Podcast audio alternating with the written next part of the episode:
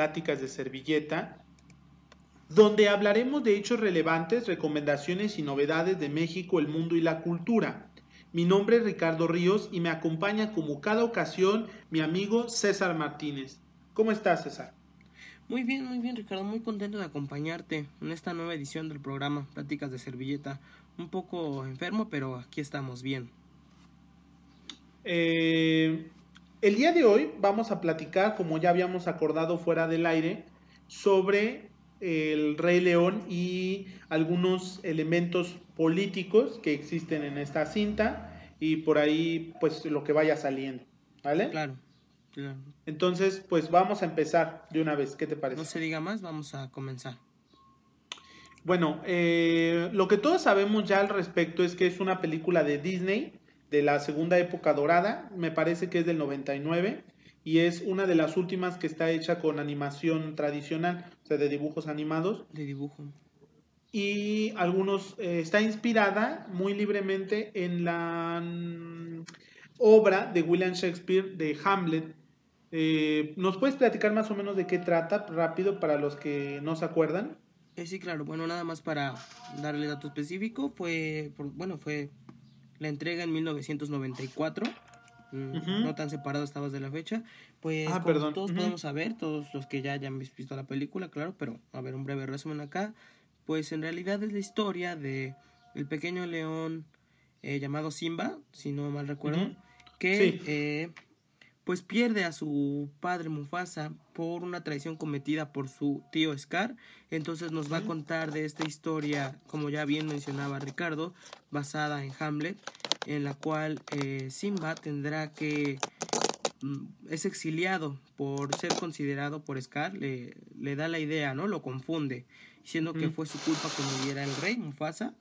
Eh, entonces, pues él tendrá que verse desterrado y en este tiempo asumirá el poder Scar para después contar, pues, qué fue de Simba, ¿no? Su travesía cuando fue desterrado y luego regresará para ocupar el lugar de su padre, ¿no? Es una historia con muchos tintes de eh, una situación política de un rey, de un monarca absoluto. Desde el punto de vista de la tradición, ¿no? La presentación del hijo. Así es. Eh, el líder espiritual interpretado por el monito que se llamaba, ¿cómo se llamaba? No recuerdo. Eh, déjame, te consigo el dato, pero es, es el mono que es como un chamán, ¿no? Claro, que es la figura religiosa, ¿no? Que representa, pero todo esto con un tinte africanizado, ¿no? Como tribal, ¿no? Podríamos decirlo. Así es.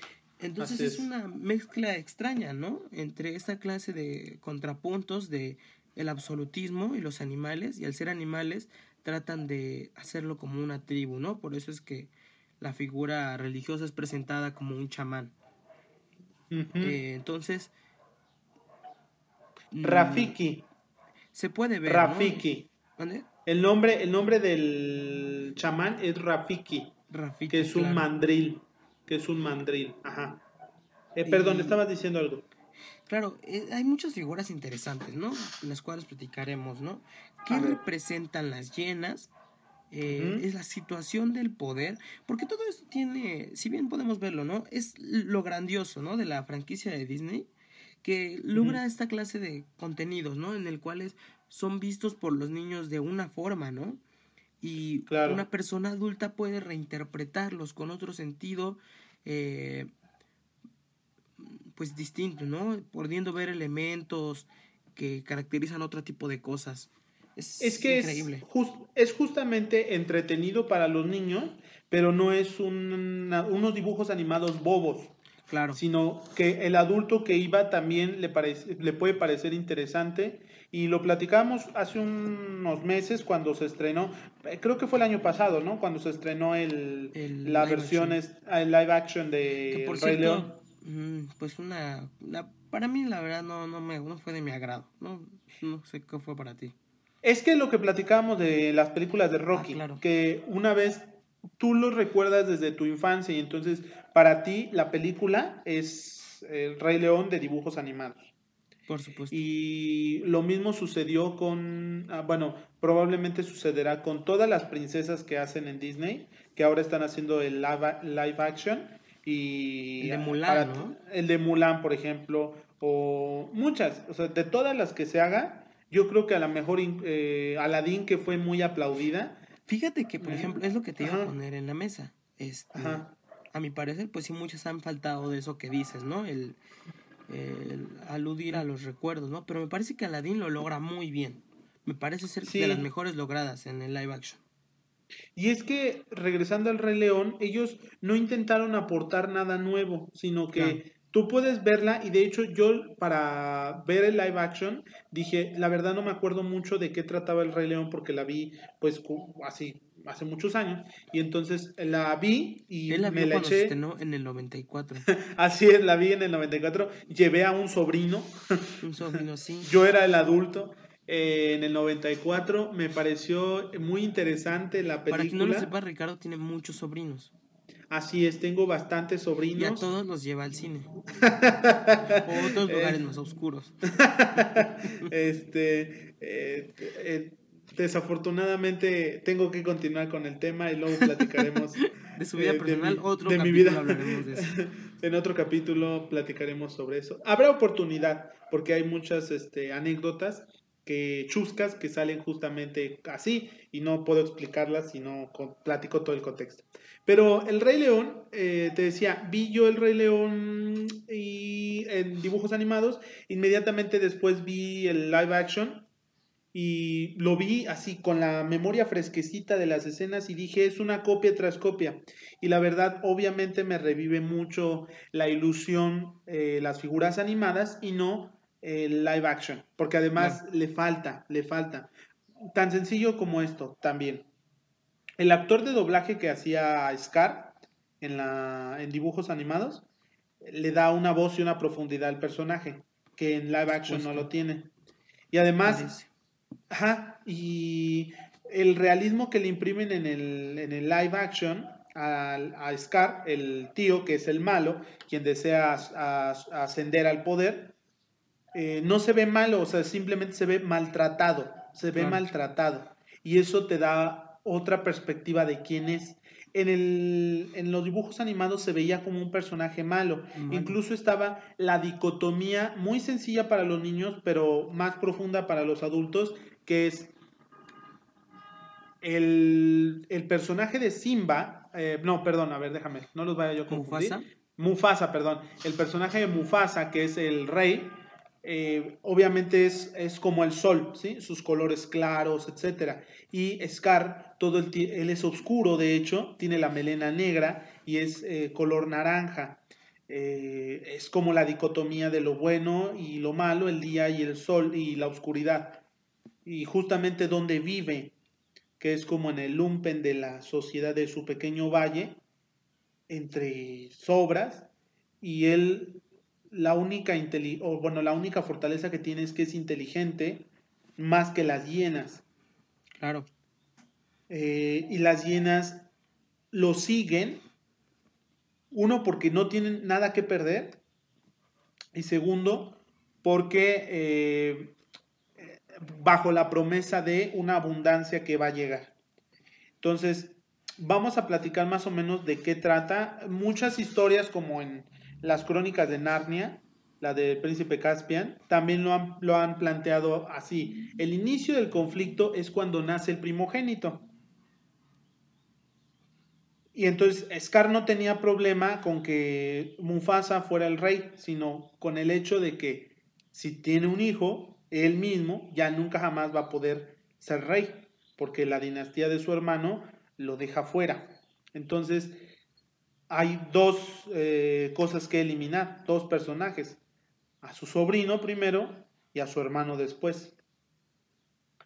Eh, ¿Qué tan actual crees que sea este, esta vorágine de situaciones, César? Pues, mm, ¿qué tan actual será? Yo creo que eh, muchos de los problemas que ejemplifica, ¿no? Eh, Rey León son muy característicos, ¿no? Esta clase de las clases resentidas, ¿no? Con un con un estilo de gobierno o por ejemplo lo que hablaba, lo que hablabas hace un momento, ¿no? Del primogénito. Pues mm, yo creo que muchas veces se nos ha presentado así, ¿no? De una manera bíblica el, eh, la confrontación de hermanos, ¿no? Un poco también tocando Caín y Abel. Entonces, pues podemos ver que es un problema, ¿no? Eh, que generación por generación a lo mejor en familias más marcados que otros, sobre todo cuando hay un asunto de poder. Porque al final del día esto se va a tratar de quién va a concentrar el poder y quién se va a quedar sin él. Y nadie, y el poder, el poder es como la casa de Big Brother. Nadie quiere quedarse fuera. es una pésima referencia porque se contamina la pseudointelectualidad que le estamos poniendo a esto.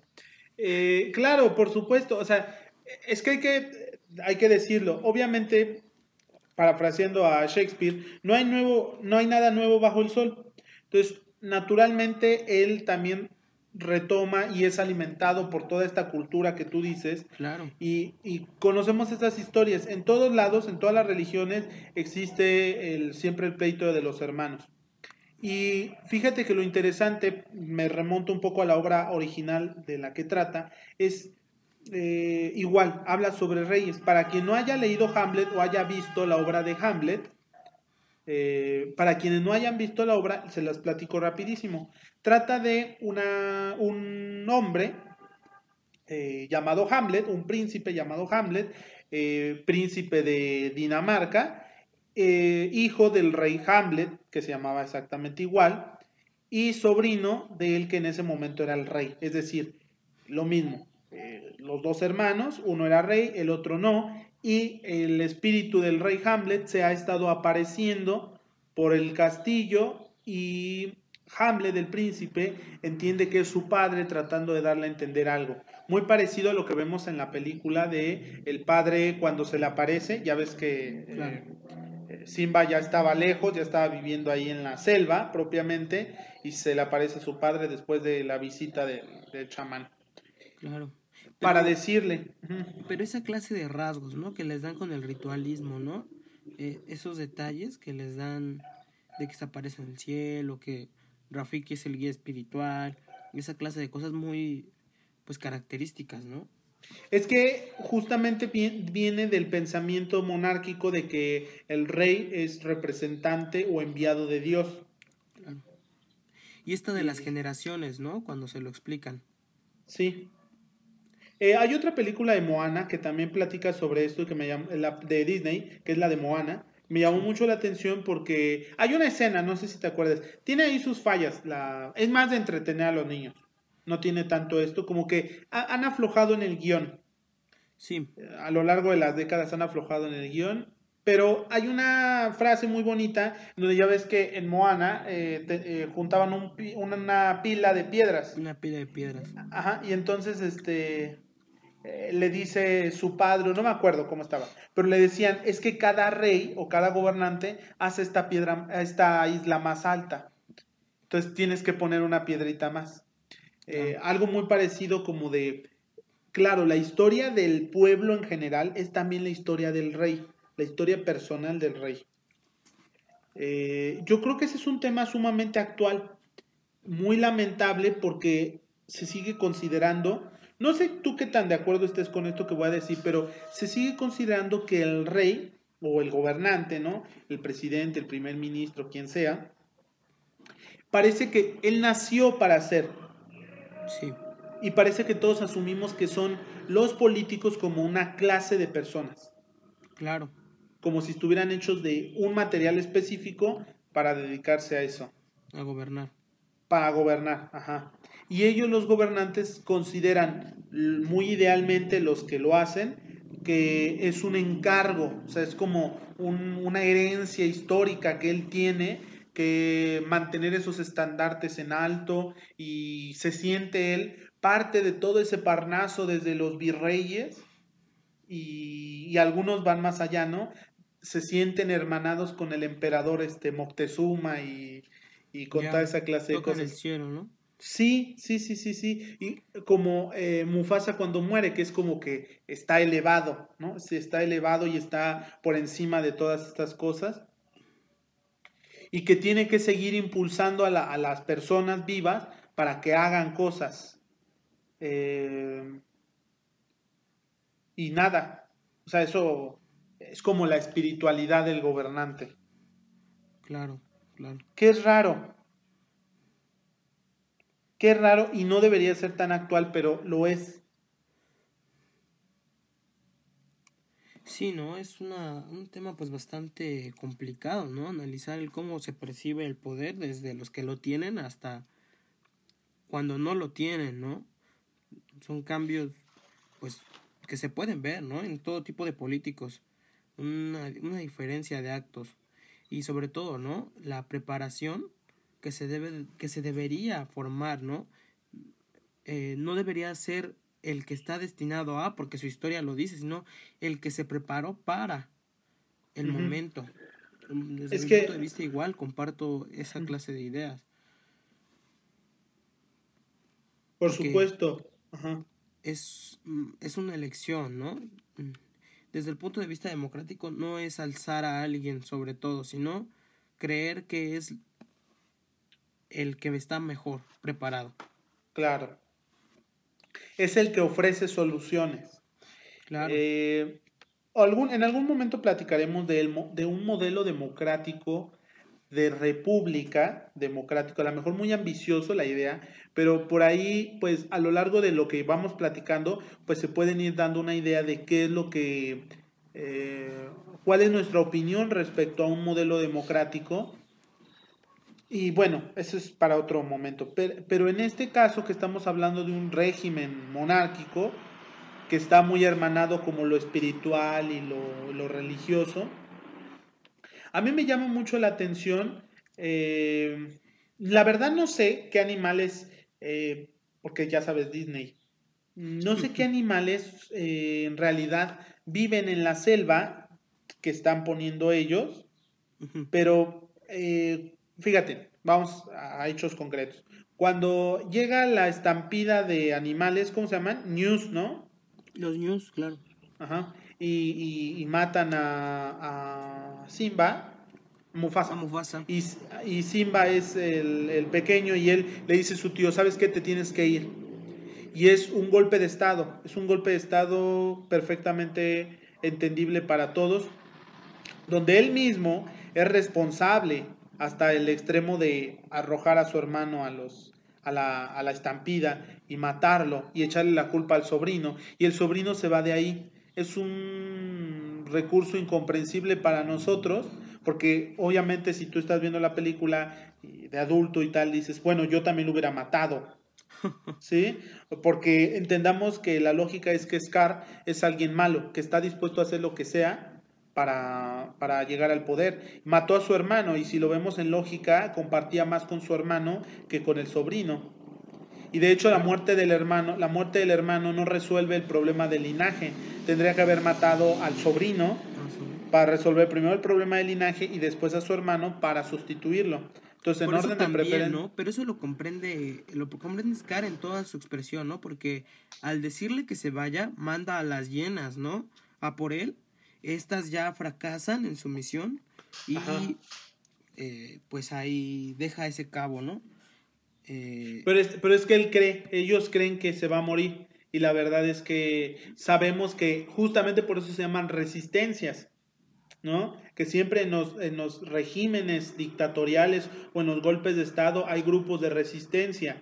Eh, se me hace muy parecido a la ocasión en que hace recientemente poco hubo un golpe de Estado en Bolivia por un régimen fascista y evangélico y llegaron por la fuerza y legítimamente al poder en Bolivia y el presidente tuvo que el presidente que renunció tuvo que pasar esa noche pues rodeado de algunas comunas indígenas para que no llegara el ejército y lo sacara de donde estuviera, o sea, rodeado de gente para que no lo mataran y tuvo que estar rodeado el aeropuerto en donde eh, iban a hacer la extracción de él para sacarlo del país, pero todas las negociaciones que tuvieron que haber para dejarlo salir del país, es decir, parece muy tonto, pero tú dices, si la adoración, porque existe un, un culto a la imagen del presidente Evo Morales en Bolivia, existe un, o sea, hubo un régimen personalista.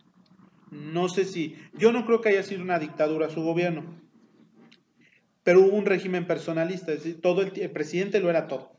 Y él es el partido, él es el partido. Entonces, ¿qué pasa cuando es tu objetivo obtener el poder y lo dejas vivo? Lo que vimos, o sea, llegó a México y estuvo en México un tiempo, este, después se trasladó a Cuba y después de Cuba fue a Buenos Aires y está en una provincia vecina a Bolivia y durante las elecciones siguió coordinando y, realizando actos para beneficiar a su partido porque él es el partido. Mm, sé que es a lo mejor es muy, el, muy forzada la comparación, pero creo que se vale porque estamos hablando de un régimen en donde nadie vota, sino en realidad es la esperanza, la esperanza de que él regrese con los viejos ideales y ponga todo en su en orden. Porque justamente, fíjate, eh, mm, habría que platicar por qué las hienas estaban en, una, en un lugar aparte. Sí, no, todo un concepto, es lo que en su momento platicamos, ¿no? Eh, desterradas, ¿no? A vivir en un lugar escaso de alimentos, eh, desprotegidas en todo sentido, por su inferioridad en mente, ¿no? Y pero representadas, ¿no? Con este juego de colores como lo marcas, sobre todo muy característico. Yo creo que le quedó a ese animal eh, perfecto, ¿no? El papel de malo. Porque las risas, toda la situación y lo hacen chusco encima, ¿no?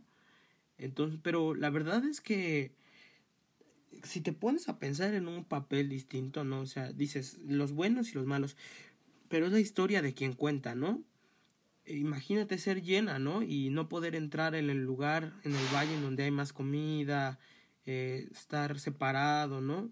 Esta clase de cosas, ¿cómo te sentirías, ¿no? Y ver a la única esperanza, eh, el más cercano al linaje próximo, pues sin duda alguna, como lo comentaba Ricardo, no había nada que perder, ¿no? Estaban en, en el peor lugar, según la película narra, en el peor lugar, la peor zona, y eran no eran considerados, ¿no? Siquiera. Sí, Sí, y, este, y el rey eh, Mufasa lo que hacía era simplemente mantener ese régimen. Claro. Nosotros lo vemos muy bonito porque lo estamos viendo desde los ojos de la familia real. Por supuesto. Y los que vivían en el valle mantenían cierto equilibrio y una, una relación muy sana, pero justamente habían excluido a varias personas. Y por eso la pregunta es muy, tiene mucha cabida en nuestro tema. ¿Qué tan actual es esto? ¿Cuánto no hemos visto y que va a ser nuestro próximo tema sobre eh, los tiroteos en Estados Unidos? Eh, ¿qué, ¿Qué tan actual es el hecho de que al excluir ciertas personas, ciertos grupos, estos no puedan convertirse después en un problema para la sociedad en sí? ¿Por qué seguimos pensando que es más fácil la exclusión que eh, crear un mecanismo, un piso firme para todos? Por supuesto, es que eh, plantea toda una problemática, porque la exclusión en este sentido es clara, ¿no? Sí. Eh, en, cuanto al aspecto geográfico, unos aquí y otros por allá, donde no los vean. Por eso incluso hace esta, esta frase, ¿no? De todo lo que ves acá es, es parte de. Lo que está más allá, no ni lo veas. Sí. No, no, no lo veas. eso no. Todo lo que toca el sol, ¿no? Y esa parte oscura, no. Y yo creo que, por lo menos en México, es una situación muy marcada. Muy marcada. En su momento lo hemos llegado a platicar. Eh, yo he considerado que la gente opulenta, la gente que, que tiene mucho, eh, preferiría mil veces estar lejos, hacer su propio eh, su propio espacio, ¿no? Adecuado para ellos, ¿no? En donde la opulencia sea visible en cualquier rincón que puedas ver y hacerte sentir eh, lo menos a, quien no los, a quien no pertenece al, al esquema, hacerte sentir lo menos identificado con cada uno de los aspectos. Eh, yo ponía a Ricardo, ¿no? El ejemplo de Santa Fe, que bien pudieron haber ocupado ese dinero los que son ricos en lugares que estuvieran más cercanos, ¿no? Que les permitieran comunicación. Pero lo cierto es que decidieron aislarse de todo momento para reiniciar ahí todo, ¿no? Así es. Eh, y desde ahí buscar esquemas de transporte, aunque sea tardado. Es una situación geográfica, la verdad es que lamentable, ¿no? Eh, ese desarrollo. Y no hay ni resquicio, bueno, hay unos pocos, pero se ve exactamente lo que lograron hacer, una barrera completa, ¿no? De los lugares que no pertenecen o que no son parte de la vista, ¿no? No es una muralla, pero sí es una barrera material. Claro en donde hay. Y justamente todos podemos ir al... Porque bueno, tú sabes que yo trabajé en algún tiempo en alguna zona que estaba muy de alto caché. Y, y, podías ver perfectamente las personas de servicio, ah, la, cuida, la que salía a barrer la calle, a tirar la basura, este, la que paseaba a los perros, la nana, y tú, los, tú las veías y es muy desafortunado que siga existiendo esto. Parece que el sistema de casta se abolió, pero no, se simplificó nada más. No solamente es en nuestro país, y tiene que ver mucho con la colonia, no solamente en nuestro país es, son los burgueses, la gente que acumuló dinero eh, o heredó dinero, sobre todo heredó, porque existe una falsa idea de la meritocracia y muy relacionado con el Rey León. Llamada meritocracia, ¿no? Meritocracia, ajá. O sea, y lo muy, muy relacionado con el Rey León porque aunque sí es, eh, Simba se estaba preparando, él en realidad no hizo nada para ser rey. Él nació y ya tenía el derecho de ser rey. Eh, muy parecido a esto, es decir, ellos no son responsables, esta gente de alta alcurnia y con apellidos eh, eh, de herencia netamente española, de, élite, muy un juego de palabras, por la serie élite de Netflix. Eh, em, esta, alta, o sea, una, una, aristocracia, pues, no solamente es por, obviamente, la herencia, es mucho por la herencia, y también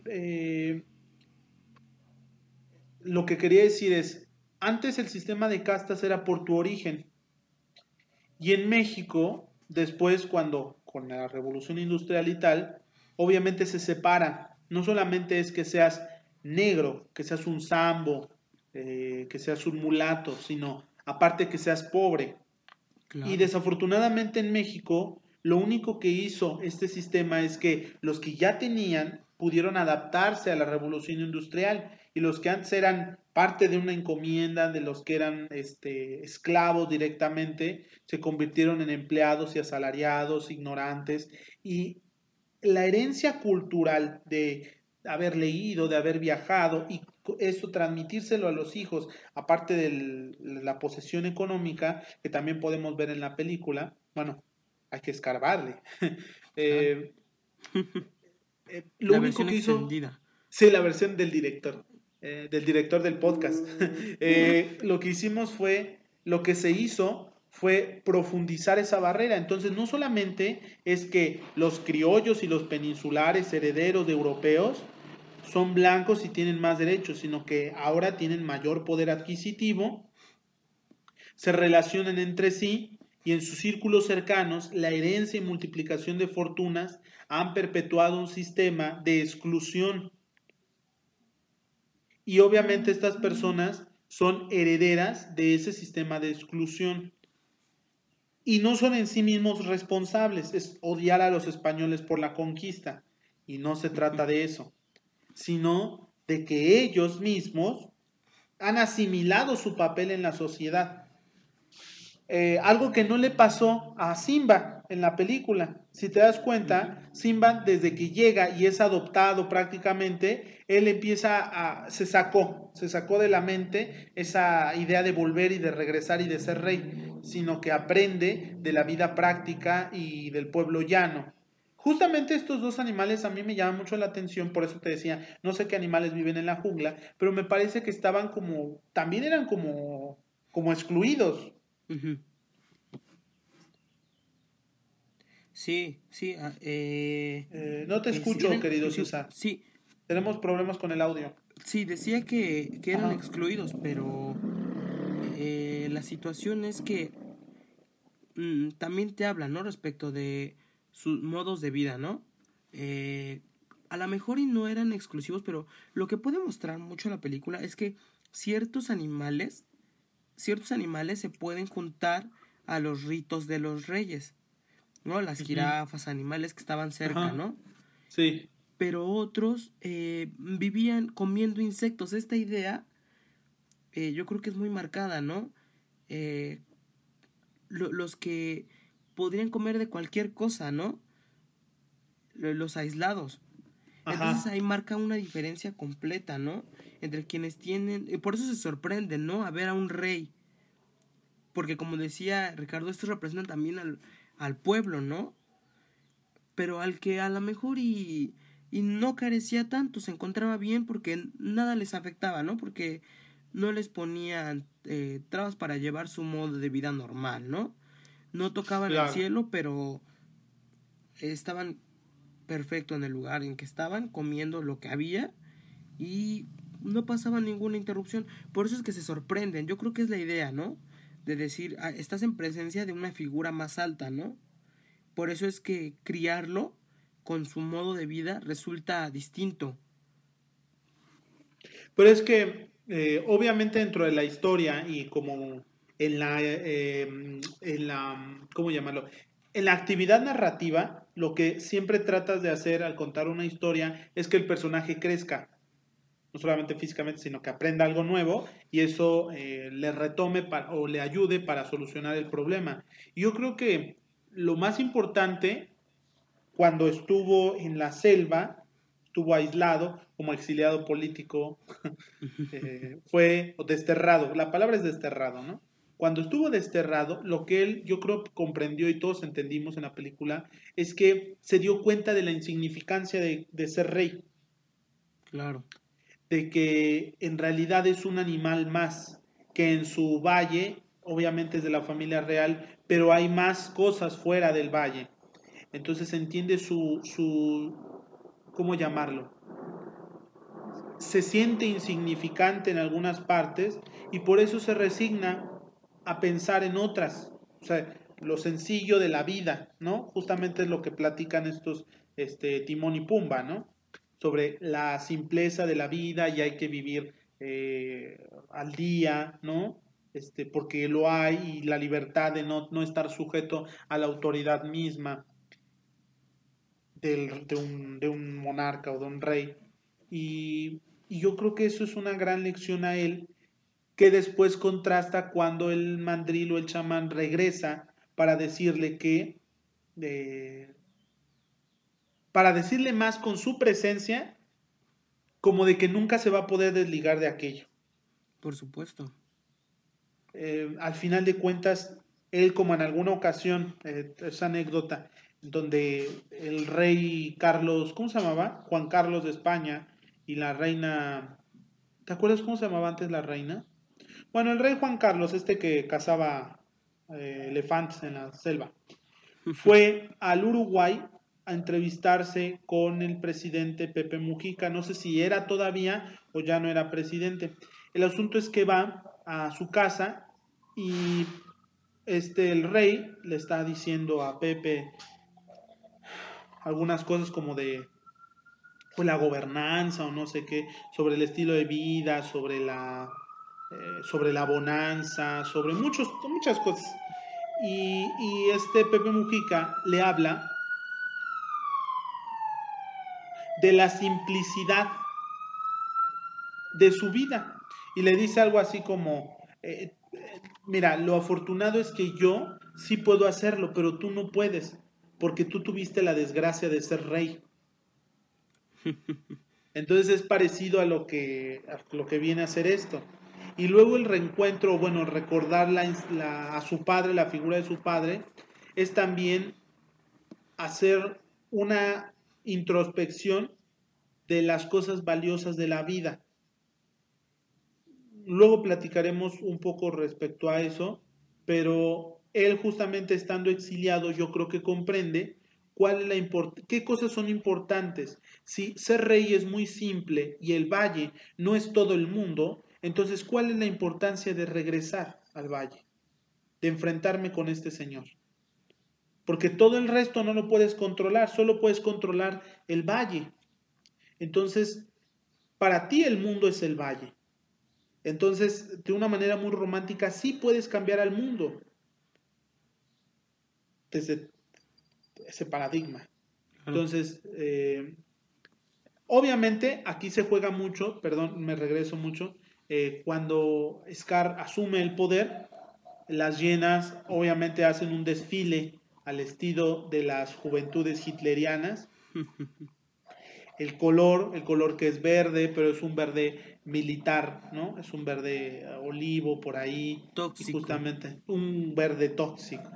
Y él, como, pues, ¿qué podemos platicar? Él es un tirano.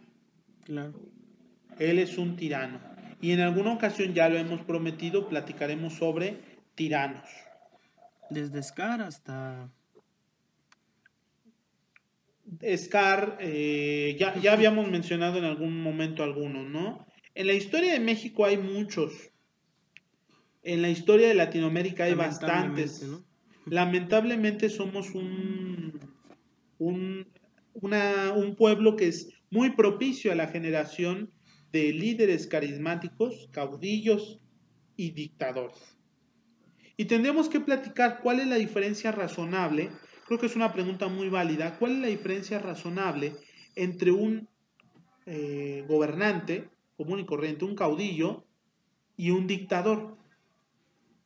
¿Dónde está el límite entre un gobernante carismático y popular elegido democráticamente y uno que no? ¿Tú consideras que es difícil, o sea, trazar esa clase de líneas para ver cuál es cuál o, hay una, una, diferencia absoluta? Es que es... Eh, tenemos problemas de conexión, ¿no? Ya, regresamos. Te decía, eh, de esta diferencia absoluta, no, mira, sería muy engañoso de mi parte decirte que por la ideología, es decir, Pinochet fue un dictador y Fidel Castro no. Claro. porque coincido, porque soy eh, socialdemócrata y considero que Pinochet fue un dictador fascista. Pero luego te encuentras a Juan Domingo Perón en Argentina y dices, Perón era un militar, era un militar que estudió además en Italia, eh, que implementó muchas medidas muy parecidas al fascismo italiano, con más o menores tintes, pero inspiradas en. Entonces, ¿dónde está el límite de ser un líder carismático y ser la el alma del pueblo, como este señor este de Nicaragua, y terminar convirtiéndote en un dictador perpetuo y, enfermo por el poder, como ya habíamos platicado, como Abdelaziz, el de Argelia, eh, como Erdogan en Turquía? Eh, hay que preguntarnos, ¿el presidente Putin es un dictador? Hoy en día es una pregunta pues muy complicada, ¿no? ¿El presidente de China es un dictador? También, Entonces, eh, es que es muy fácil decirlo por ideología. Por ideología te puedo decir, eh, Kim Jong-un es un dictador. y personalmente creo que Erdogan es un dictador. Pero alguien también podría decir, Angela Merkel es una dictadora. Entonces, ¿dónde están los límites de ser un líder carismático o ser un líder en general y convertirte en el casi en un monarca absoluto? Era mucho un debate que tenían los romanos. Sí. Mm, yo, yo, creo, yo creo que el juego está en las libertades, ¿no? Eh, mm. Salvo tu mejor opinión, yo creo que siempre la idea debería de estar fundamentada en las libertades. ¿Qué tanto se ven limitadas las libertades en todo sentido, no? Para definir si estamos en presencia de un eh, de un dictador, de un régimen dictatorial, en el cual que yo creo que principalmente se trata de eh, el acotamiento de eh, libertades en lo personal para cada uno de los individuos. A la mejor, ¿no? no sé fíjate, qué opinas. Fíjate que esto nos abre otro debate muy interesante, que es sobre las libertades. Mira, hay un caso ahorita muy fresco que es el de el uso de la tecnología para controlar el COVID-19. Y entonces eh, hay países de Asia, sobre todo, que están altamente tecnificados, en donde eh, tus celulares, a través de tu celular y tu rastreo, saben si, estás si eres portador o estás infectado con COVID-19. Entonces, y qué sitios frecuentas. Entonces, si alguien, por ejemplo, estaba yo viendo esto en un, en un documental de la Deutsche Welle alemana, decía, si tú estás en un supermercado y resulta que alguien de ahí resultó infectado, un empleado o alguien que visitó, tu teléfono de inmediato te va a enviar un mensaje diciéndote que tal día estuviste en el supermercado con alguien infectado. Y entonces te va a recomendar que los próximos 14 días te quedes en tu casa, salvo que no tengas eh, síntomas, etcétera. Tiene todo un protocolo. Pero esto quiere decir que los datos personales de tus movimientos, trayectos, preferencias, usos, domicilio, todo esto está a disposición de la salud pública. Pero lo que es peor, por ejemplo, en Corea del Sur utilizaron un sistema de localización de enfermos. Aquí en la Ciudad de México se hizo algo que es un mapeo de las zonas de mayor contagio. Entonces, en esta zona es alto el contagio por la densidad de personas o porque ya hay personas infectadas, pero no te dicen en qué casa viven, solo te dicen en la colonia tal y hay un, hay un letrero que dice es una zona de alto contagio. Claro. Pero en Corea del Sur te aparece en el Google Maps, en esta casa hay una persona infectada. Entonces, imagínate en México, en donde han golpeado enfermeras, les han quemado un hospital por allá. ¿Qué pasa si supieran que a tu vecino de al lado está infectado de COVID-19? Entonces, y yo creo que Corea... ¿no? efectivamente. todos. Una purga. Una purga. Eh, y, pasa, eh, fíjate, y eso es en Corea del Sur. Corea del Sur es un sistema parlamentario, democrático, y Corea del Norte no. Pero cuando tú escuchas esto, dices, si tú me dices, esta es una medida que utilizó Kim Jong-un, te digo, te la creo, porque suena a una medida de ingeniería social violenta. O China, en donde restringió el tránsito a todos y los mandó a sus casas pero así obligatorio, ¿no? O los países de Europa como Francia, Italia, España tan solo, que sacó a la Guardia Civil este, y dijo todos a sus casas y es obligatorio y quien viole la cuarentena, tanto y tal. Recientemente, ¿no? El decreto que acaban de anunciar el presidente con el uso de la Guardia Nacional y de la militarización. Un tema que prontamente va a estar aquí en México, ¿no? Que ya está dando mucho de qué hablar. Eh, se utilizan los términos desafortunados para inspirar más terror. Eh, los medios obviamente no son expertos en tácticas castrenses, yo tampoco lo soy, pero el uso de la palabra militarización implica que ellos se hagan cargo de muchas labores, es decir, que la televisión esté al servicio o, bajo las órdenes del ejército y el tiraje de los periódicos y los eh, medios de producción ¿no? de insumos básicos, el reparto de viviendas, el control de combustibles. En realidad, lo que, lo que es cuestionable es que no hemos podido construir una policía, una policía nacional y regional, no hemos podido construir fiscalías eh, fuertes, no hemos podido construir un directorio nacional anticorrupción, no hemos podido construir todas estas cosas que son necesarias para un régimen democrático. Entonces, tú ves al gobernador de Jalisco, Enrique Alfaro, utilizar estas medidas en todas sus casas y hemos visto casos dramáticos de gente que este señor de una papelería, veces de Tabasco, pero lo que quiero decir es que en México hay algunos que asesorados por sus mejores intenciones dicen hay que importar ese modelo de todas sus casas obligatorio, casi toque de queda. Pero tenemos que ver cuál es la actitud y la vocación democrática de nuestro gobierno. Yo creo que en todos los países de América Latina, me parece que el Perú también lo ha hecho así, es que estamos muy hermanados con los, nos llaman los Pumas del Pacífico, ¿no? México, Colombia, Perú y Chile. Y creo que de los que mejor lo hemos actuado ha sido México, Perú, Colombia y Chile. Creo que Chile con su presidente de derecha sigue siendo muy, muy cuadrado, muy... Aprovechó la situación. Ajá, utilizó la, la ocasión para enclaustrarlos a todos en sus casas. Pero lo que quiero decir es, fíjate, es muy importante platicar el límite de las libertades, etcétera. Le, cuestionaban mucho esto a Maduro y le decían, este, este señor, ¿cómo se llama el reportero de...? Mira, dicen, dicen que el personaje de Mufasa está inspirado en Maduro. también a él le daba consejos. Un pajarito. Un pajarito. eh, eh, fíjate que... Y es que Muy interesante. Pero fíjate que ha sido el mismo esquema, que bueno, mira, es que hay muchas cosas que platicar.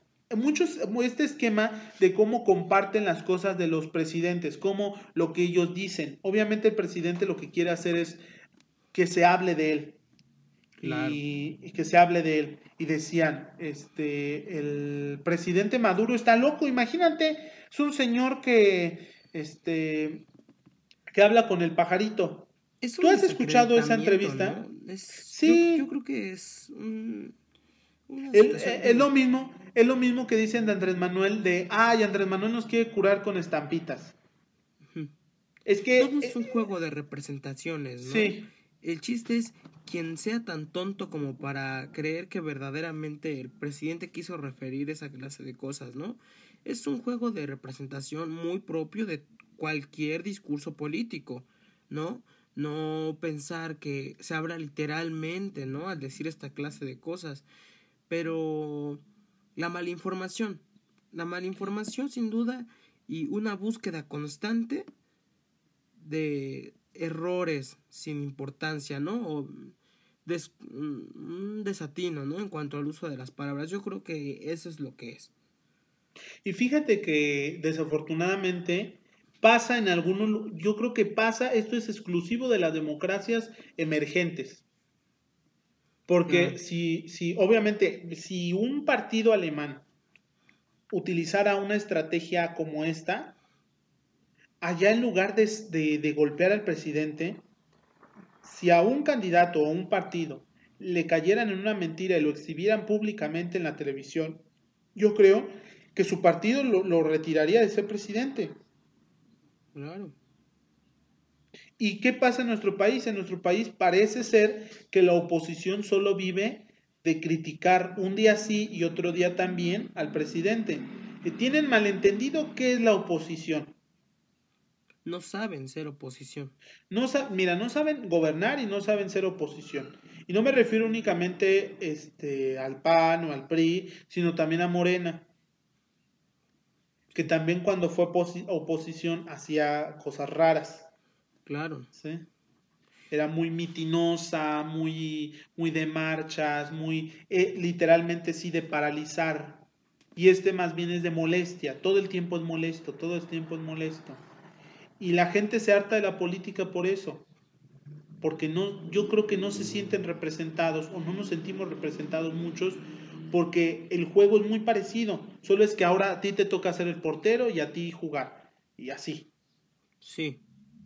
Sí, pero me parece que en mucho sentido eh, la más lidiable, ¿no? Un poco, porque eh, la actual este, eh, oposición, porque no son mucho de, de calle, ¿no? No son mucho de actuar.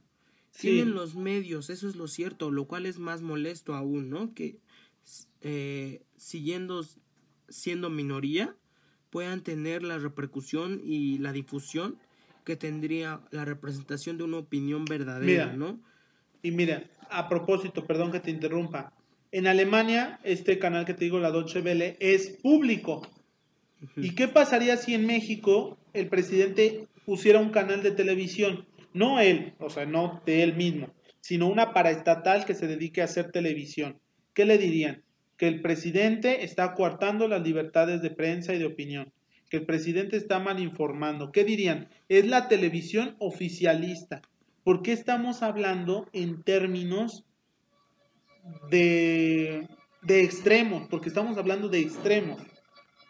Claro. Eh, también es una situación, ¿no? De qué tanto demuestran, porque lo cierto es que esta clase de interferencias en el medio en México es muy claro, ¿no? La situación con Televisa y la presentación de noticias eh, en cómo se podían ver, ¿no? Eh, ayudando o, dando más, más discurso, ¿no? Más oportunidad para hablar y un menor una menor marca, ¿no? De los errores que cometía el gobierno entonces en turno. Eh, pero oficializarlo de esa manera a lo mejor es lo que lo que les duele, ¿no? Que ellos tuvieron que formar todo un esquema, ¿no? Con su triangulación y buscar eh, todos los medios posibles para interferir en la comunicación y que tan simple como en un sexenio, bueno, tan simple como en un pequeño momento, se pueda lograr el máximo número sin ocupar lo que tanto tiempo tardaron, ¿no? Eh, el buscarse el espacio entre el Parnaso de gente que tenía el poder para que les permitieran eh, seguir, ¿no? Compartir ese discurso. Es justamente lo que hemos visto todos todo el tiempo de cómo se manejan los partidos en su acarreo y compra del voto y que en estas elecciones se hizo, se hizo yo creo de una manera desesperada, o sea, muchísimo, llevaron muchísima gente, eh, repartieron muchísimo dinero y pareció que no fue, o sea, no fue insignificante, fue insignificante. Todo lo que hicieron a comparación de muchísima gente que salió a votar y tal. Y creo que lo importante de las elecciones que deja esto es que puede haber la, la, alternancia democrática y creo que ya hay cosas en nuestro país, hay pilares democráticos que no se van a mover, que es, es difícil, que es difícil que los toquen. Y creo que cada presidente tiene sus diferentes prioridades. Yo creo que una prioridad de Andrés Manuel era marcar la diferencia de su gobierno con otros en todos los sentidos. No, el gobierno ya de Andrés Manuel lo pasara a la historia por el COVID. Sí. Y no me malentiendan, es, es, es la verdad. ¿no? Sí. y en su momento hablaremos también de las deficiencias, ¿por qué no? Que han tenido actualmente, porque a lo mejor en este programa, en especial en este episodio, no hemos podido, eh, pues vaya, eh, no hemos marcado exactamente estos errores, pero en su momento tendremos la amplitud de poder analizar eh, perfectamente y dar nuestros puntos de vista ¿no? respecto de los errores, porque los hay y sería eh, un error en todo sentido apuntar a que este gobierno ha sido perfecto. No, y la verdad es que eh, hay que hacer un análisis crítico de todo, porque esto, se, esto se lleva así, es una crítica a todo.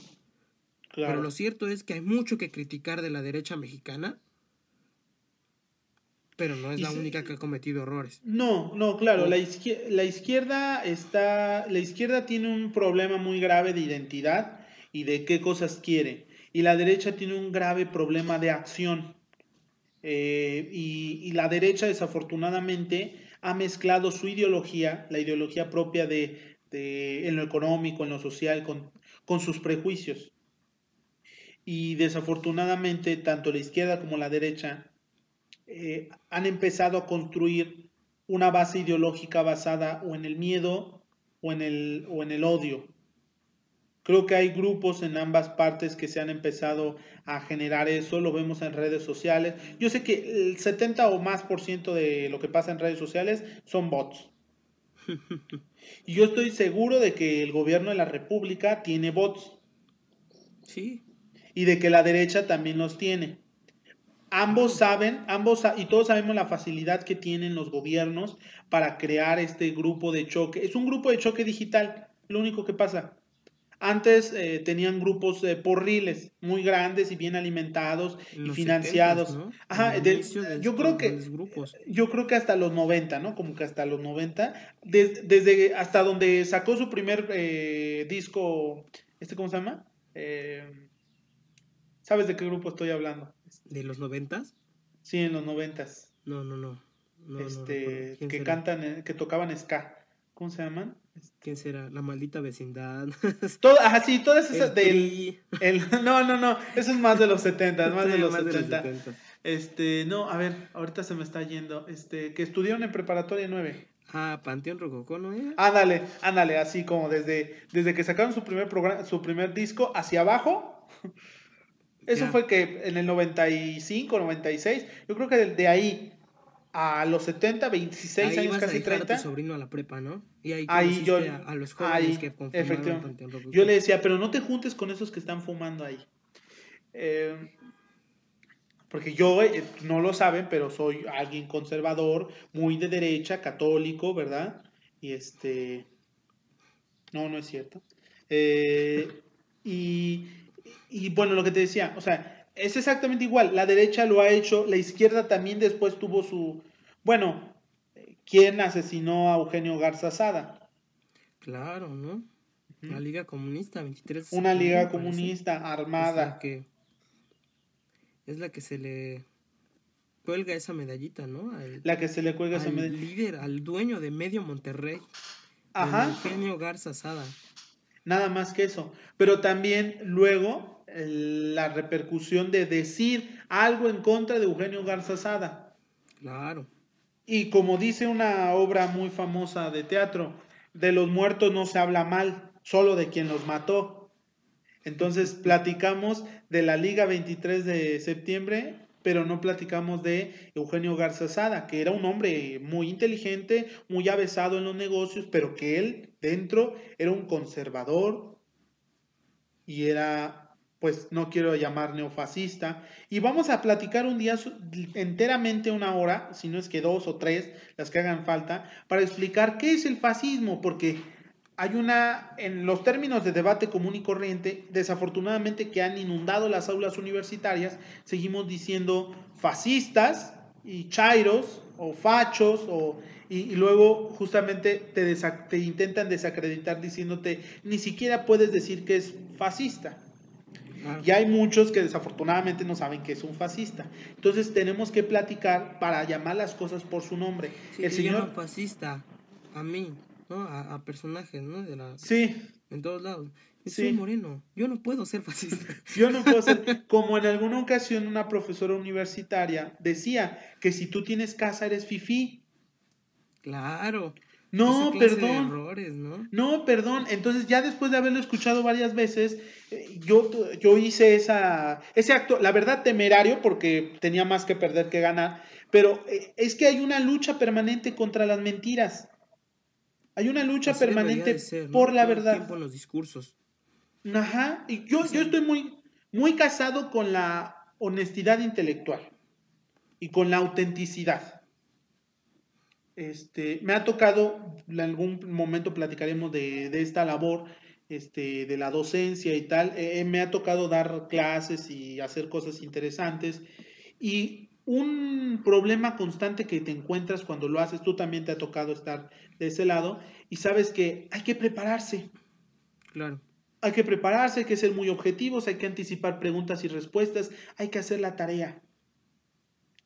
Y hay muchas personas que empiezan a hacer debate y mofa y dar su opinión sin haberse preparado, sin haber leído el periódico para saber de qué trata la noticia, quiénes son, etcétera. O sea, dan su opinión solo porque sí. Y hay, desafortunadamente, un problema grave que es entender las, eh, la ignorancia, y lo decía este eh, Isaac Asimov, ¿no? O Isaac Asimov, perdón si lo dije mal.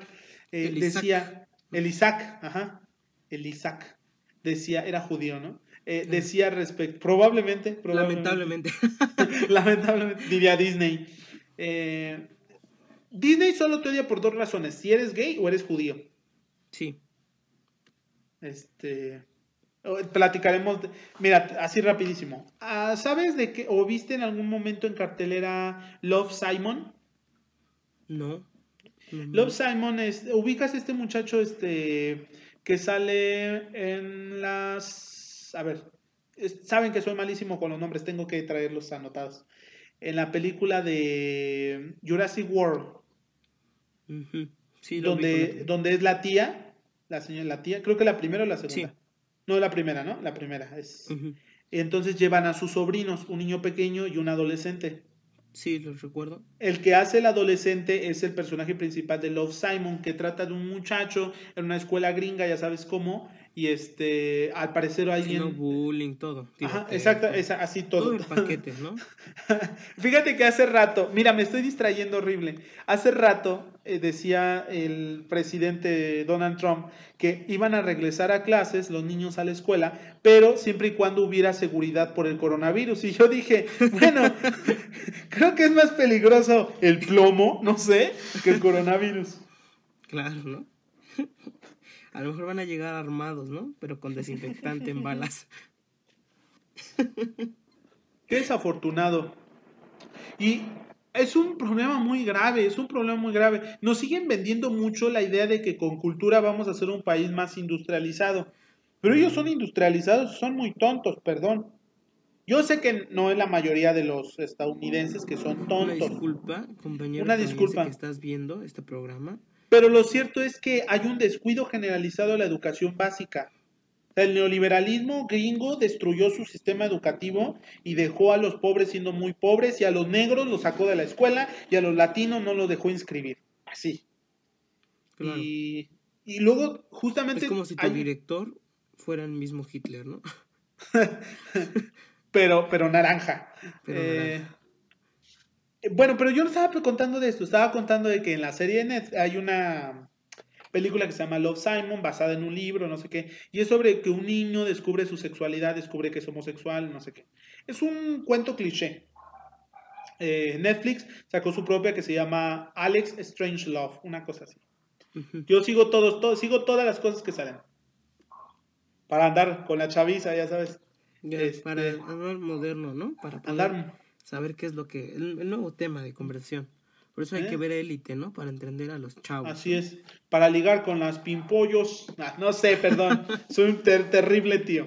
Bueno. Para seguir llegando sobrinos al cine. Así es. No, pero este de Netflix. O sea, pero el otro sí era del cine, pues. Y yo quise ir a verla en su momento, pero así de esas veces que dices, ah, voy la siguiente semana y se me pasó y ya no estuvo en cartelera. Pero además no tuvo mucho éxito en México. Porque en México son, en México las películas que no son de, de Marta y Gareda y Omar Chaparro y alguna familia y, algo, y alguien de la familia de Herbés no triunfa, no triunfa, no vende. Es que y no, trata de mis reyes y godines, no, no vende. sí, claro, si no tiene chistes así, no. No, sin, sobre todo los derbés, ¿no? Que poco a poco han monopolizado el cine mexicano, ¿no?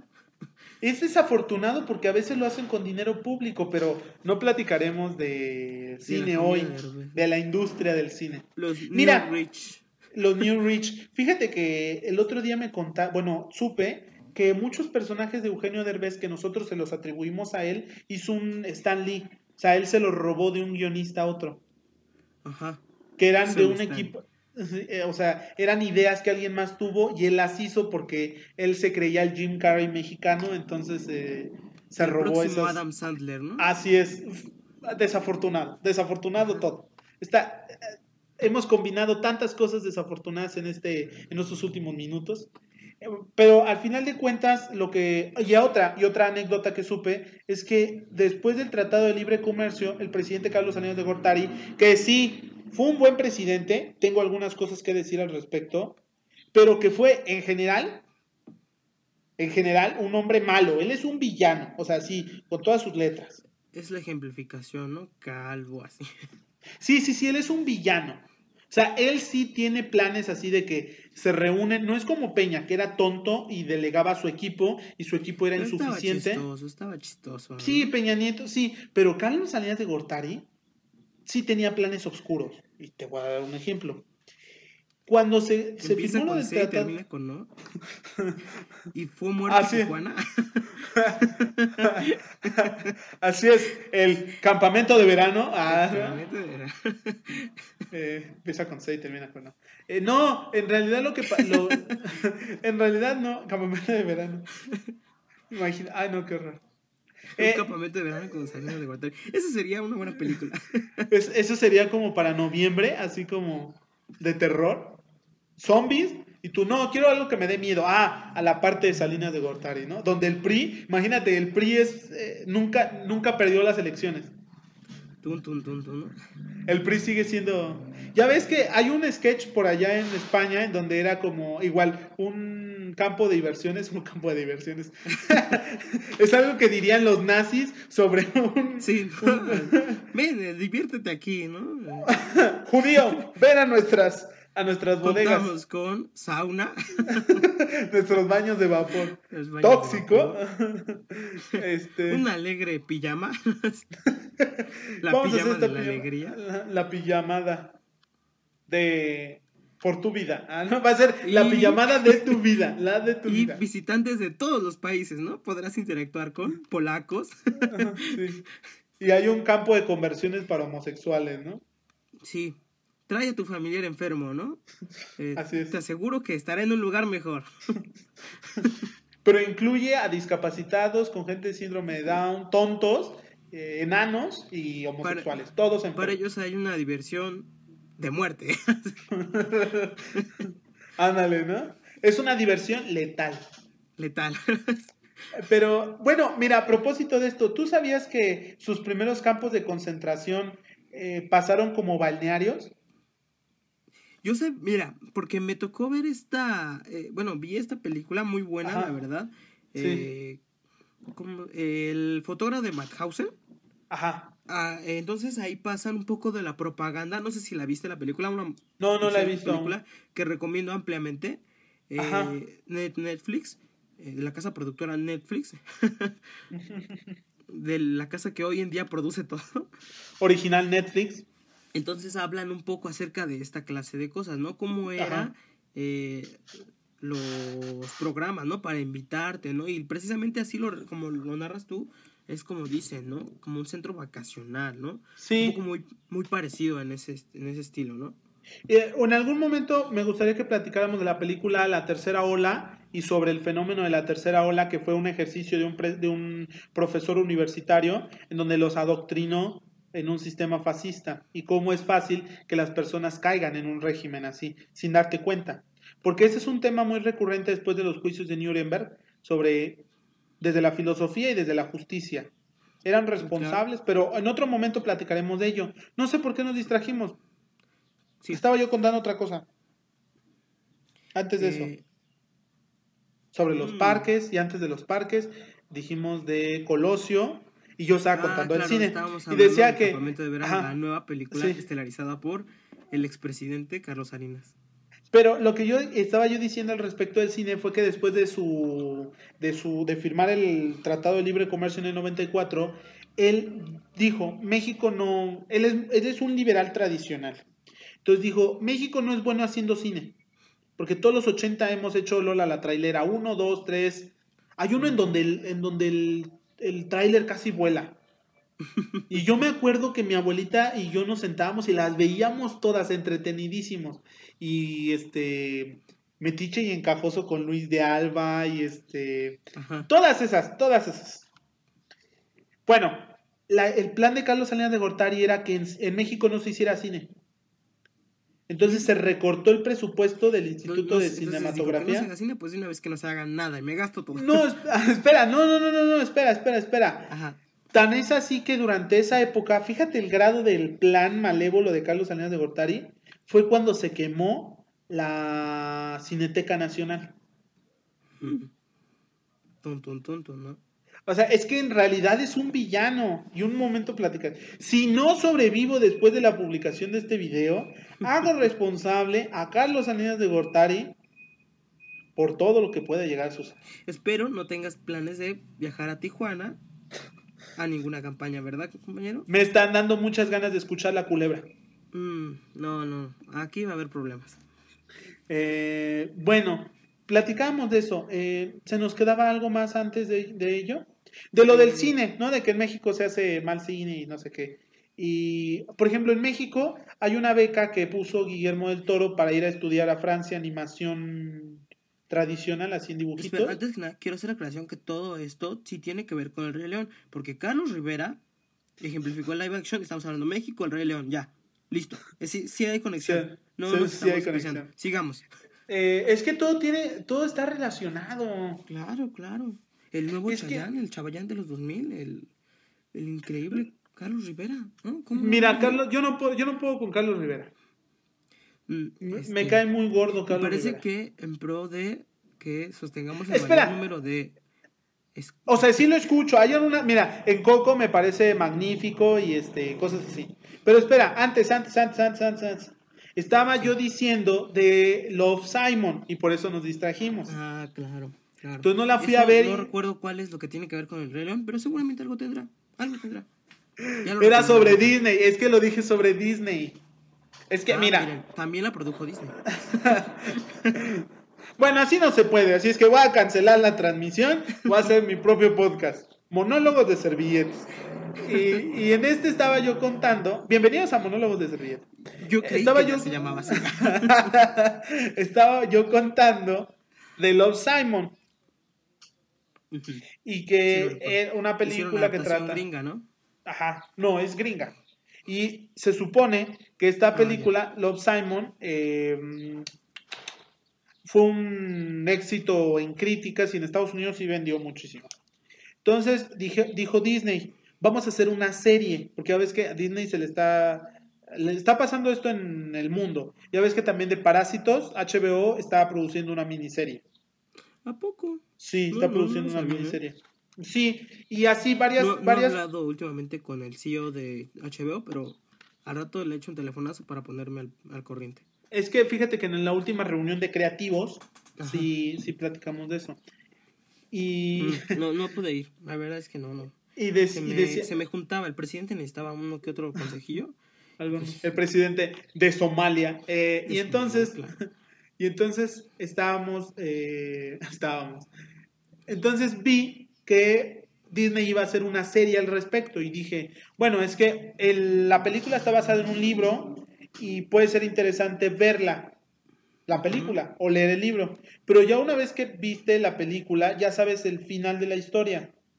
Y ta- tampoco es como que tenga un giro así extraordinario, es una historia romántica normal. que estábamos esperando. Sí, no, y yo dije, si va a ser la misma historia, entonces no tiene chiste. No tiene chiste porque ya te la sabes. Pues sí. Lo único que, lo único que, vas a- lo único que va, va- va a pasar es como cuando los cineastas hacen un largometraje basado en un corto. Digo, no he visto muchos, pero supongo que sí. Un largometraje es una película normal. No, sí, sí, sí, sí, sé cuál es el concepto. Ah, perdóname. No he visto muchos largometrajes. Mira, a mí me pasa, a mí me pasa, eh, vi uno que se trataba de un zombie, mira, ya me distraje más. Trata sobre un zombie. Trata sobre un zombie. Es un señor que a, a quien lo mordió un zombie. Y entonces detrás ¿Por de qué él, muerden los zombies? ¿Por qué no dan cabezazos y te infectan? no ¿O por qué sé, no solo estornudan? Tienen que No. morder necesariamente, ¿no? Ya vimos Eh. que el peor virus se transmite así. O sea, ¿por qué tendrían que morder, no? no, no, no. ¿Sabes cómo se transmite el peor virus? A través de fluidos. Cambiamos de tema. Seguías contando. Hay una película de terror que se llama It Follows. ¿Sí la has Sí, visto? pero no podemos poner que los zombies cojan a la gente. Eso es. No, no, no, no, a ver. Me regreso, me eso, regreso. eso ya no sería una película, ya no sería un cortometraje, ya sería, Bueno. sería del estándar de otro tipo, ¿verdad? El punto que yo quería decir es que hicieron el cortometraje y la historia está muy interesante de cómo el señor lo muerden y dice, yo traigo a mi hija que es un bebé. No sé si es niño o niña. Los bebés tienen como sexo a partir de los siete años, ya se sabe si es niño o niña. Este, eh, le pones una pelota azul y una rosa, porque sabemos que las niñas naturalmente prefieren el rosa. Preferían rosa, claro. Bueno, Hay un gen, ¿no? Que, que determina eso, pero no. así es, es de color rosa. Color rosa, sí. De pink, de pink gen, así es. Ajá, ah, sí, claro. Ya lo recuerdo mejor. Bueno, el un punto Científico, perdón, sigamos. El punto es que este, este señor se pone el canguro y lo pone... El punto es que él no lo alcance y le pone un globo, no sé qué cosa. O sea, y le pone una nota. El asunto es que él la tra- trata de buscar un lugar con personas antes de que él se convierta en zombie para dejarles a su hija. De eso trata el cortometraje. Es un cortometraje magnífico. Y lo hicieron una película. ¿De qué crees que trata la película? ¿De qué? De un señor que es mordido por un zombie que lleva a su hija y busca un lugar para entregarla antes de que se convierta en zombie.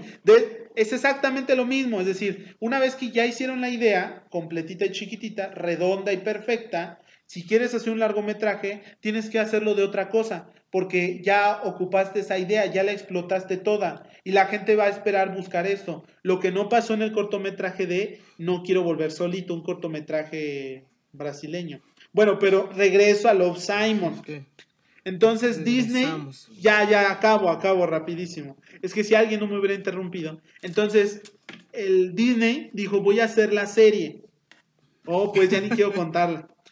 Ah. Dijo- De la, del corto, o sea, del No, corto de Love, a Love la película, Simon. a la serie. Ah, no, ah, de Love Simon, perdón, perdón. Es que te desconectas. Entonces, y tú es que como dijiste zombies y luego homosexuales, yo solo vi enfermos. Así es, es- así yo- es. Sí, para mí es lo mismo. Entonces, Las dos cosas se pegan, dice César. Las dos cosas se pegan. Eh, son comentarios de César. Entonces, eh, de pronto, me entero de que no va a tratar de eso. Ah, Ni del libro ni de la película. Está inspirado en. La idea es la siguiente. Va a tratar sobre un chico, un muchacho. Se llama Víctor. De hecho, la serie se llama igual, Love Victor. En lugar de Love Simon, Love Victor. Entonces trata de Víctor igual en su descubrimiento de su sexualidad y tal a lo largo de una serie, entonces va a estar entretenido y tal. Y la idea es que va a presentar otra historia de descubrimiento, pero en el mismo concepto. E incluso va a haber un cameo de quien hizo a Love Simon en su personaje de Simon, platicándole de cómo fue su experiencia. Entonces dije, ah, qué interesante, pero lo interesante en realidad no es la historia, sino, termino con esto. Disney lo hizo y lo pasó a un, obviamente a su medición de audiencia o así, sus focus groups que hace, y al final determinaron que era un contenido muy fuerte para Disney porque contenía el- la premisa de la homosexualidad. Entonces, no sé si sepas que Disney tiene una pequeña filial que se llama Hulu, que vende todos los productos televisivos que no pueden salir en eh, Disney Plus o no sé cómo se llama. Entonces Disney es productora de esta serie y la puso en su alter ego pervertido que es Hulu. Y entonces a partir del 19 de Como en su junio... modo incógnito, ¿no? Así es, es un modo incógnito. Entonces Sí, todos sí saben podrán... a qué me refiero, sí saben. todos, todos podrán ver eh, Love Victor el 19 de junio por... este ¿Cómo se llama esta? Eh, Hulu. ¿Disney Plus? No, por Ah, Hulu. pero, ah, por, ah, no, Disney Plus. No. No, en Disney Plus. No, ahí es ahí para no. familia. Ahí Ahí no, pueden, ver, ahí pueden ver High School Musical, The Musical, Claro. que salió este Musical. año. Magnífico. Hay un muchacho que se llama Joshua Bassett. Yo ando de cazatalentos, ¿eh? Eh, que hizo un excelente papel como el que antes hacía Zac Efron. Pero bueno, ya, todo esto es de Disney y continuamos en el universo del Rey León, ¿verdad? Sí, claro, todo está. Ya, vieron. Aquí toda es la idea. Todo, todo, todo. ¿Cómo entró Salinas de Gortari? Ah, pues ya es otra cosa. Es que Scar está inspirado en Carlos Salinas de Gortari, Claro. porque es de los Usted no lo 90. sabe, pero antes de ser pelón, él tenía una melena como Scar. Investígalo, de verdad. Y, tenía una apertura en su ojo, así que se le veía idéntica. Nada más que se lo maquilló para ser presidente. Y no mató, y no mató a su hermano, sino a la sirvienta. Ya lo sabe. Porque todos sabemos que Carlos Salinas de Gortari a la edad de tres años le disparó después de haber amarrado a la sirvienta a un árbol. Si eso no es, si eso no es un villano, César, no sé qué es. Hace dos o tres o no sé cuántos programas platicábamos de Norman Bates. Norman Bates tuvo, tu- ajá, sí, tuvo una infancia tranquila a comparación de este señor. ¿Tú qué aprendías a los tres años, Ricardo? Yo a los tres años me caí de una resbaladilla. Mm. Yo a los tres años, pues seguramente también, ¿no? Estaba, no sé, vestido de Spider-Man o así. Y, ahí siendo. Nunca se me ocurrió a los tres años. Fíjate que hago mucha memoria, pero nunca se me ocurrió atar a la sirvienta y matar al. Digo, a lo- no, es, no era como a lo mejor. No, no era yo un superdotado como Carlos Salinas de Gortari, que seguramente. Esa clase de ideas le pasan a cualquier niño Pero. ¿sabes qué sí tiene relación con esto? Que Carlos Salinas de Gortari tiene un hermano Que no mató, que no logró que matar. no mató, pero fíjate, su padre había escogido a su hermano para que él fuera, Ujú. Sí, sí, él sí. fuera su primogénito. Él lo escogió, tú eres el indicado, tú vas a ser presidente y no lo logró. Sí, sí, sí, esa historia es. El que lo hizo fue Carlos Salinas. Entonces, muy parecido. O sea, seguimos, seguimos conectados en el sentido de que es realismo mágico. Así lo voy a dejar. así en nuestro es. país es realismo mágico. Oye, perdón, para no extendernos más y que la gente pues haga las cosas, todas sus ocupaciones ahorita en cuarentena. César querido, este, ¿has escuchado el discurso de Gabriel García Márquez cuando recibió el Premio Nobel de Literatura? No, no lo he escuchado.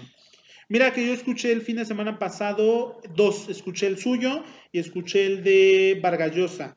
Vargallosa tiene un, yo creo que ya senilidad, porque él dice que en su juventud fue marxista y que posteriormente dejó de ser marxista. Eso es muy parecido. Es como, es como Mauricio Clark. Él dice que ya no es, pero todos sabemos que sí es, que sigue siendo. Y al cambio, Vargas Llosa sabemos que nunca fue. Ajá. Ah, bueno.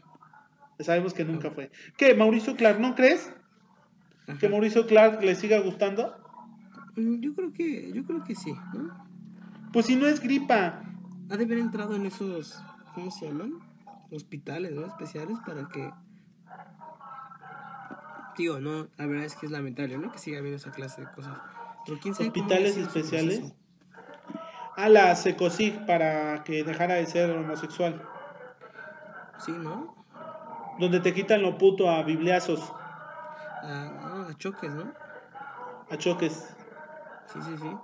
Eso sonó tan sexual que, híjole. Bueno, desafortunadamente hay gente así, gente que ha sido lastimada por el por la dictadura del heteropatriarcado normativo opresor, machista, feminicida, ecocida, neoliberal. Así somos. este, ¿Tú te identificas con la izquierda o con la derecha, César? Mm, yo me identifico con en la izquierda, ampliamente. Ampliamente con la izquierda. Sí. Aunque la derecha tiene algo. No sé. Dinero. Mm, ahí es como tu gusto culposo, ¿no? De algunas trajes, que hace la derecha. Trajes italianos. este... ¿Y tú, Ricardo, dime? Yo, por supuesto, que soy una persona partidaria de la izquierda. No creo que en ningún contexto podría yo haber apoyado a nadie de derecha. Creo que a lo más que podría llegar es al centro y ya. No, no puedo ir más hacia allá. Pero soy un demócrata.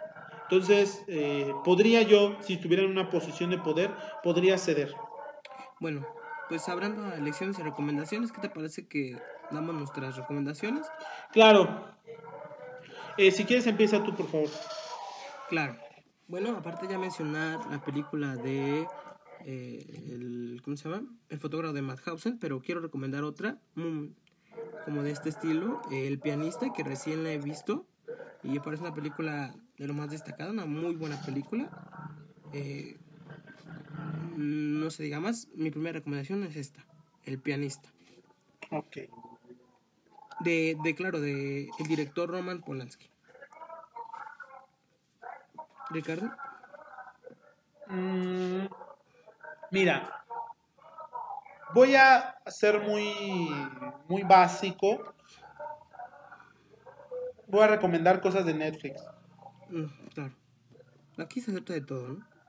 Voy a recomendar que vean, obviamente, Stranger Things, las tres temporadas de corrido. Se van a dar cuenta de que todas las temporadas son muy interesantes, de que los hermanos Doffer son obsesivos con el guion, hicieron un trabajo magnífico en fotografía, dirección de arte, todo está perfecto. No quiero sonar muy, eh, muy pretencioso con esta reseña, pero lo cierto es que la impronta de la serie es de los 80 y hacen toda una recopilación, un collage de elementos de los 80, de películas icónicas y monstruos novedosos, con eh, ciencia ficción, cosas muy interesantes. Entonces, obviamente, si usted ya la vio, pues sabrá de lo que estoy diciendo, es buena oportunidad de ir y volverla a ver. Si no la ha visto, disfrútela porque es una joya perdida. ¿Tu segunda recomendación, César? Bueno, y como segunda y última recomendación, eh, una película un tanto más olvidada, eh, El efecto mariposa, del director Eric Bress, una película muy buena que recientemente vi y la verdad es que la recomiendo para pasar un momento de distracción y hacerse un par de preguntas. Mm, bueno, eh, digo, no, no, la, no es a fuerza, ¿no? No, no es a fuerza verla. Si no la quieren ver, pues con todo gusto no la vean, ¿no? Por eso son recomendaciones. Eh, yo les recomiendo, por último también, en esta ocasión que ya nos extendimos un poquito, este, la película Viva, que es una película, me parece que es americano, es americana y cubana, o solo cubana o española, no sé. El asunto es que es cubana. Eh, trata sobre un niño, Jesús de 18 años, que se siente atraído por la cultura del transformismo, esto de que hacen los shows vestidos de mujer, que construyen sus personajes, y tiene una música perfecta. Ahí me encantaría recomendarles que escucharan Sombras, eh, ¿Qué te pedí? magníficas, magníficas canciones. Y la película está también muy bonita. Obviamente todas estas películas que se hacen como de manera independiente siempre tienen finales trágicos. Yo les recomiendo a todos los que escriben, escriben poemas, escriben cuentos, están haciendo sus cortometrajes o lo que sea, o están haciendo política, ¿por qué no? Este, nunca maten al protagonista. ¿Sí? Ni al coprotagonista. Es muy básico hacer eso. De ay, al final se murieron. No hay, nuevo, no hay nada nuevo bajo el sol, pero en el arte de escribir hay que hacerlo como lo hacen los hermanos Doffer. Imita la estructura, pero no los contenidos. Nunca es de, ay, la niña se suicidó y él también, y pobrecitos, y la niña se aparece, y los fantasmas comunes y las heridas comunes, todas esas cosas traten de rehuir. Rehuyan de todos los elementos comunes y transitados. De esa forma va a parecer más interesante. pero si tú quieran vender. A menos, eh, no, fíjate que a la gente también, mira, tan es así que la película Hostal tuvo tres eh, secuelas, fue un éxito. ¿Has visto Hostal? No, dos, tres. ¿Has visto Hostal? no, no. ¿Has visto la película? ¿Has visto la eh, Obviamente no, no la veas, la de A Serbian Film. Ok, lo voy a apuntar. No ver. Cualquier momento en mi vida voy a decir, mm, no. Los que, los que ya la, los que no lo han visto, no lo vean, busquen mejor de qué trata para conocer la historia, pero no la vean porque no es una película fuerte. No estoy recomendando hacerme en fin. Hasta aquí cortamos. sí, o sea, no, no recurran a los lugares tradicionales. Ok. En todos lados. Bueno, y sin más por el momento, con esto último cerramos otro episodio de Pláticas de Servilleta. Esperamos que lo hayan disfrutado y nos sigan escuchando en YouTube. Ya pronto, ya pronto, ahora sí, pronto como el fin de esta cuarentena, también estaremos en Spotify. Nos vemos en la próxima entrega. Yo soy César Martínez. Y yo, Ricardo Ríos. Hasta la próxima.